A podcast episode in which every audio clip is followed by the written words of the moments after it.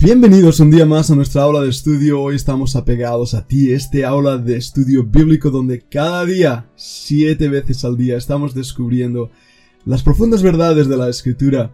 Y hoy vamos a estar hablando de un tema muy importante. Vamos a hablar del Espíritu Santo, de su persona, de su obra. Ahí en el libro de Lucas vamos a descubrir la importancia que tiene Dios representado a través de su Espíritu en nuestras propias vidas. Así que os invitamos a escuchar este podcast y a seguir también los estudios realizados aquí a través de WhatsApp y también a través de la plataforma de emol.fundacionbiblica.com.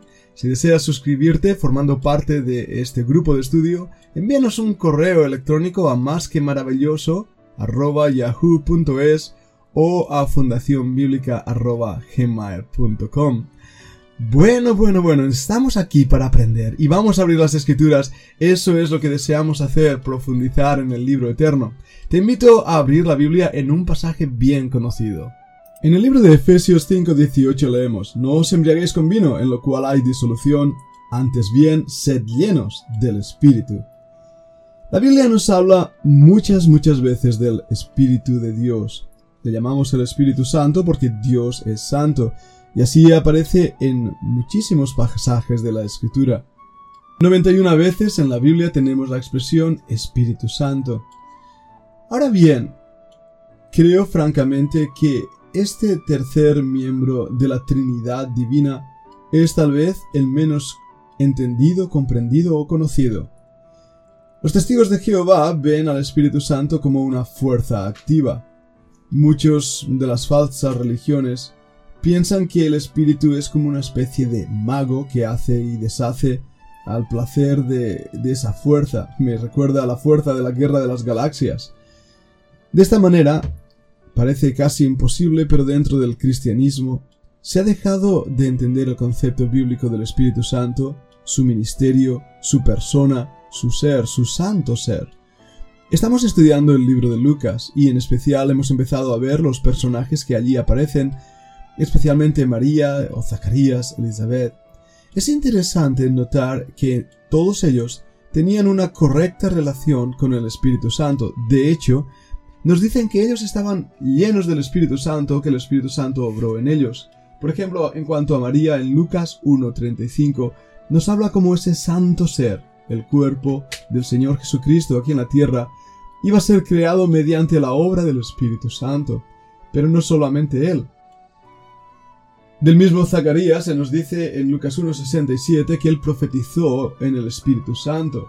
Su hijo Juan, nacido de Elizabeth, estaba lleno del Espíritu Santo desde el vientre de su madre, lo cual también implica una relación del Espíritu Santo con la misma madre, Elizabeth.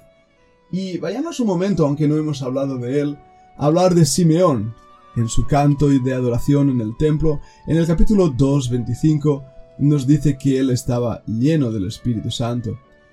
Es algo que debemos hacer notar.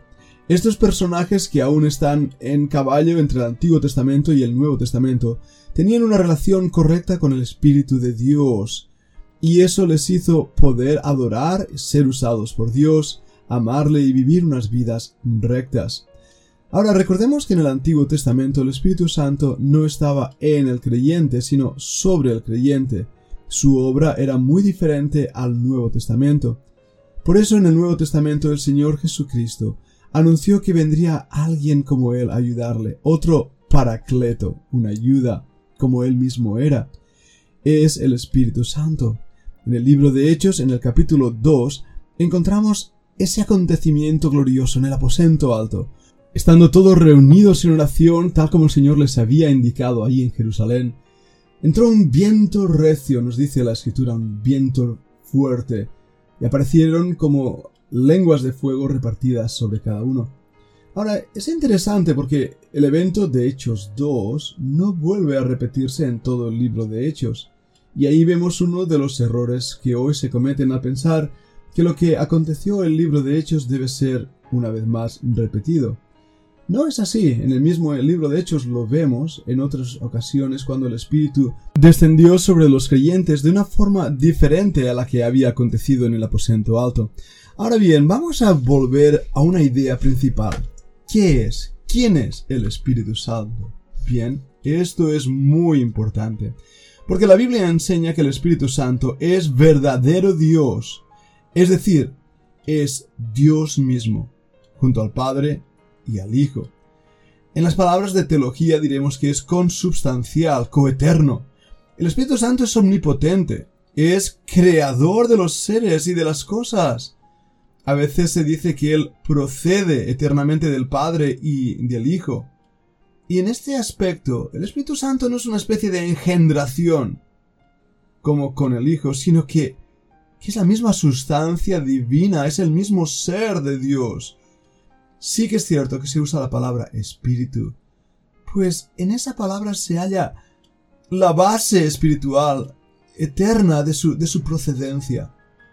Por eso también no solo se le llama Espíritu Santo, sino Espíritu de Dios. Mira Mateo 3, 16 al 17, o Espíritu del Señor en 2 de Corintios 3, 17 al 18. Es decir, es Dios mismo. Y debemos entender esto, porque si no estamos hablando de un espíritu diferente al que enseña la Biblia, estamos predicando otro espíritu y otro evangelio. Es necesario entender cómo el Espíritu de Dios es Dios mismo.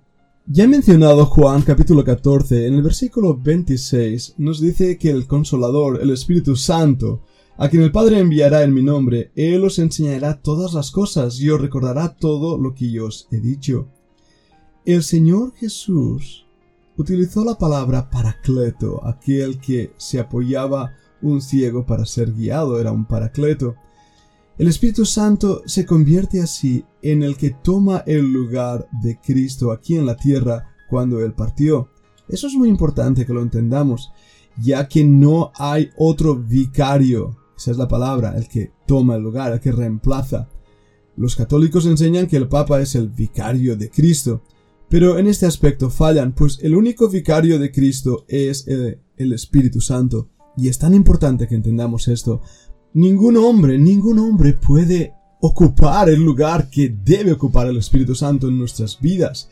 Es cierto que Dios puede usar a hermanos y hermanas para nuestro propio crecimiento espiritual, pero la autoridad de las escrituras se encuentra en la misma Biblia y en la guía del Espíritu Santo. Y en ese aspecto no hay otro guiador al Padre que no sea el Espíritu Santo. De la misma manera que no hay otro camino al Padre que no sea el Señor Jesucristo, el cual es el camino, el Espíritu Santo obra directamente en el hombre. El hombre muerto en delitos y en pecado, sin esperanza, el Espíritu Santo toca su corazón para que entienda y crea en el Evangelio de la gracia de Dios y se convierta a Cristo y Él lo salve.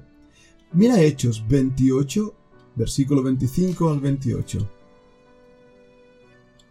Dice así, y como no estuvieron de acuerdo entre sí al retirarse, les dijo Pablo esta palabra, Bien habló el Espíritu Santo por medio del profeta Isaías a nuestros padres, diciendo, Ve a este pueblo y diles, de oído oiréis y no entenderéis, y viendo veréis y no percibiréis, porque el corazón de este pueblo se ha engrosado, y con los oídos oyeron pesadamente, y sus ojos han cerrado, para que no vean con los ojos y oigan con los oídos, y entiendan de corazón, y se convierta, y yo los sane.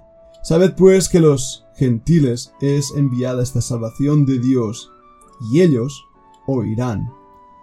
Este pasaje es extraordinario porque cuando lo comparamos en la cita del Antiguo Testamento, descubrimos en el Antiguo Testamento que es Dios el Padre quien está hablando. Pero aquí nos revela la Biblia que es el Espíritu Santo quien dijo.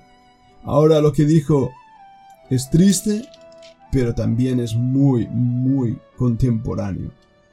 Un pueblo, gente que oye y no entiende y que viendo no ven ni perciben.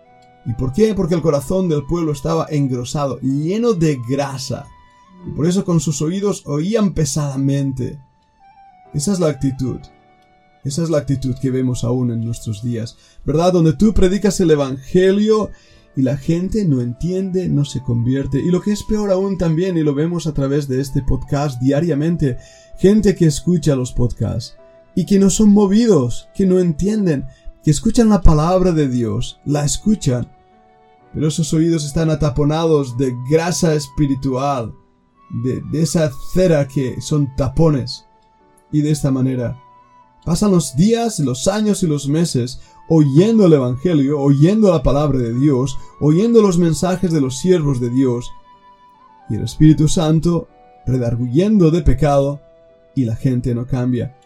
Y eso es debido, francamente, a nuestra ceguera espiritual. El Espíritu Santo tiene una misión, por lo tanto, en nuestras vidas. Y vamos a hablar de esta misión en el siguiente podcast, que te invito a que escuches.